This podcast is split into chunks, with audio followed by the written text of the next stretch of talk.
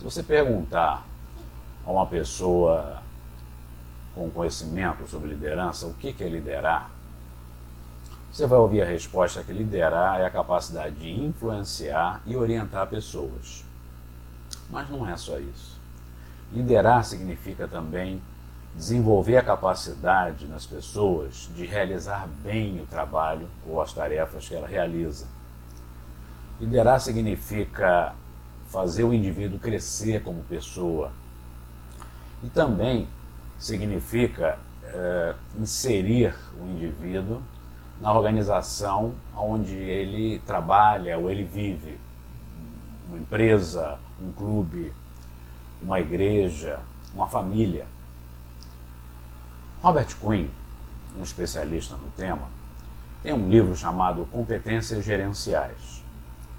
O livro fala basicamente dessas habilidades ou desses papéis do líder.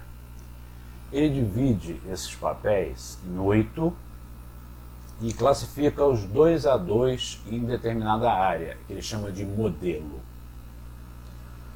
O primeiro conjunto de dois papéis que o Cunha apresenta é chamado de modelo das metas racionais. Dentro desse modelo, o primeiro papel que um líder deve ter é o de diretor. Se a gente quiser escolher uma palavra para o líder se preocupar enquanto está desenvolvendo esse papel, a palavra seria caminho. Por quê? Porque nesse papel ele é a pessoa que comunica ao grupo uma visão, ele uh, prepara objetivos e metas para que se atinja aquela visão e ele organiza o trabalho para que se atinja aquela visão. A gente pode estar pensando nesse momento em empresa, mas vamos pensar numa família. Seu filho ou sua filha tem um sonho de ser médico ou médica. Ora, isso é uma visão de futuro que ele tem, ou ela tem, para ele mesmo ou para ela mesma. É preciso comunicar essa visão ao resto da família, que só mexer com todo mundo. Muito difícil entrar para uma faculdade de medicina hoje e muito caro quando a gente é, entra para uma faculdade é, privada. Então isso mexe com todo mundo. É preciso comunicar essa visão de um membro do grupo onde todos têm que estar apoiando. É preciso uh, criar objetivos e metas não só para ele ou ela, mas também para a família inteira, porque tem que ser paga essa faculdade, tem que ser uh, é colocada a pessoa para estudar lá, às vezes é longe de casa, em outra cidade. E tem que ser organizado o trabalho para que isso seja feito. Esse é o papel de diretor. O segundo papel desse modelo é o papel de produtor. Se a gente quiser encontrar uma palavra, de novo, para que o líder se preocupe quando ele estiver desenvolvendo esse papel, a palavra é trabalho. Uh, nesse papel, o líder tem que fomentar um ambiente bom de trabalho. Já pensou na história lá do filho ou filha que quer ser médico? Olha, pai, eu preciso de um livro aqui. Ah, não dá, é cara a faculdade, não dá para comprar o livro. Ah, mas tem uma biblioteca lá que se a gente conseguir, ah, não dá. É preciso fomentar um ambiente onde todo mundo esteja ligado e satisfeito por estar colaborando para que aquele objetivo seja alcançado. A segunda coisa que deve ser feita uh, nesse papel de produtor é gerenciar o tempo e o estresse do grupo, do modo geral.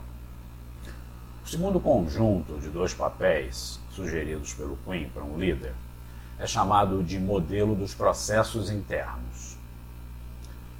Nesse modelo, o líder tem primeiro o papel de monitor. Novamente, se a gente quiser pensar uma palavra para o líder se preocupar quando ele estiver desenvolvendo, desempenhando esse papel, a palavra seria desempenho. Nesse papel, o líder controla o desempenho dos seus liderados, de sua equipe, desempenho individual de cada liderado também.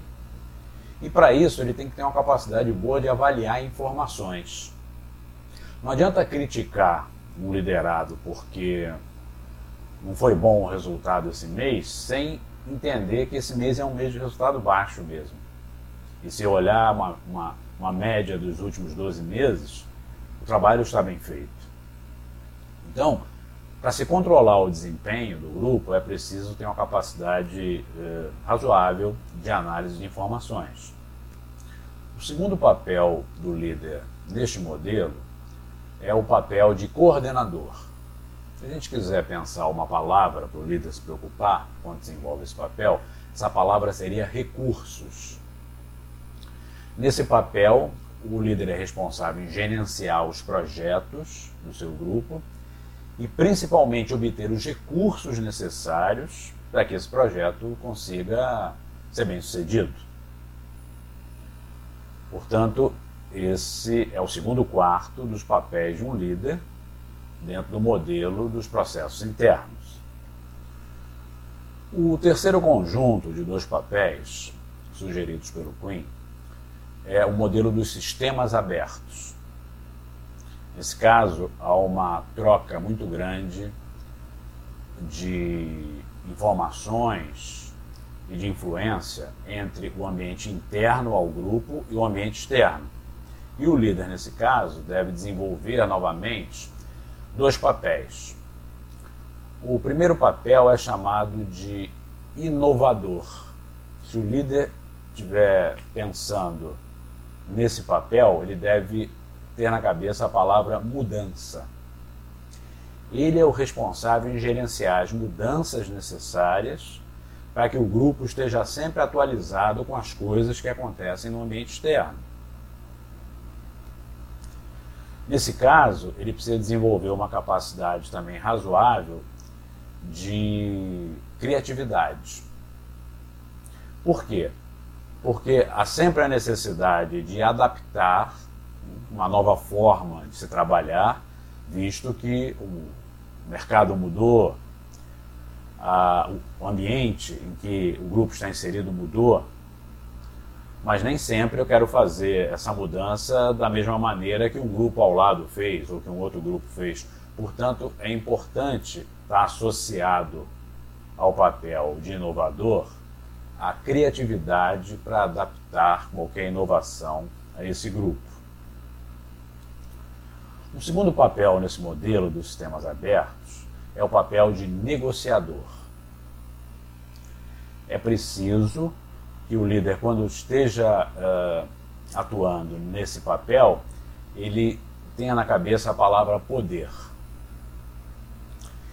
Ele é a pessoa indicada para negociar com outros grupos um apoio mútuo. Digamos que eu tenho que fazer alguma coisa que eu dependa de outro grupo. Ele é o responsável em negociar metas com alta gerência, se estamos falando de uma empresa. Então, esse papel é muito importante de negociação, porque essa negociação também significa negociar para legitimar o grupo, ou seja, defender o grupo as posturas do grupo as responsabilidades do grupo nas horas necessárias. Esse é o terceiro quarto dos papéis de um líder, de acordo com Robert Quinn. O último conjunto de dois papéis é chamado pelo Quinn de modelo das relações humanas, muito pouco observado em organizações empresariais, por exemplo. Nessa hora, o líder tem novamente dois papéis.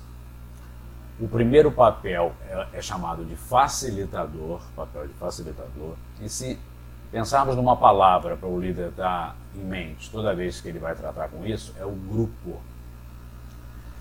Nessa hora, ele é o responsável em construir equipes. Qual é a melhor equipe para fazer esse trabalho? Uh, ele é o responsável em administrar conflitos dessas equipes para que ela funcione de forma harmoniosa. E o segundo papel dentro desse modelo é o papel de mentor a gente for pensar numa palavra, para ele ter em mente quando está desempenhando esse papel, a palavra é a pessoa, o indivíduo, não mais o grupo como um todo. Nessa hora, o papel de mentor é o papel de desenvolver as pessoas, o cada, o cada indivíduo, e ter uma escuta ativa para tratar reivindicações. É muito difícil você conseguir ou, ou, ou existir uma pessoa que domine bem todos esses papéis.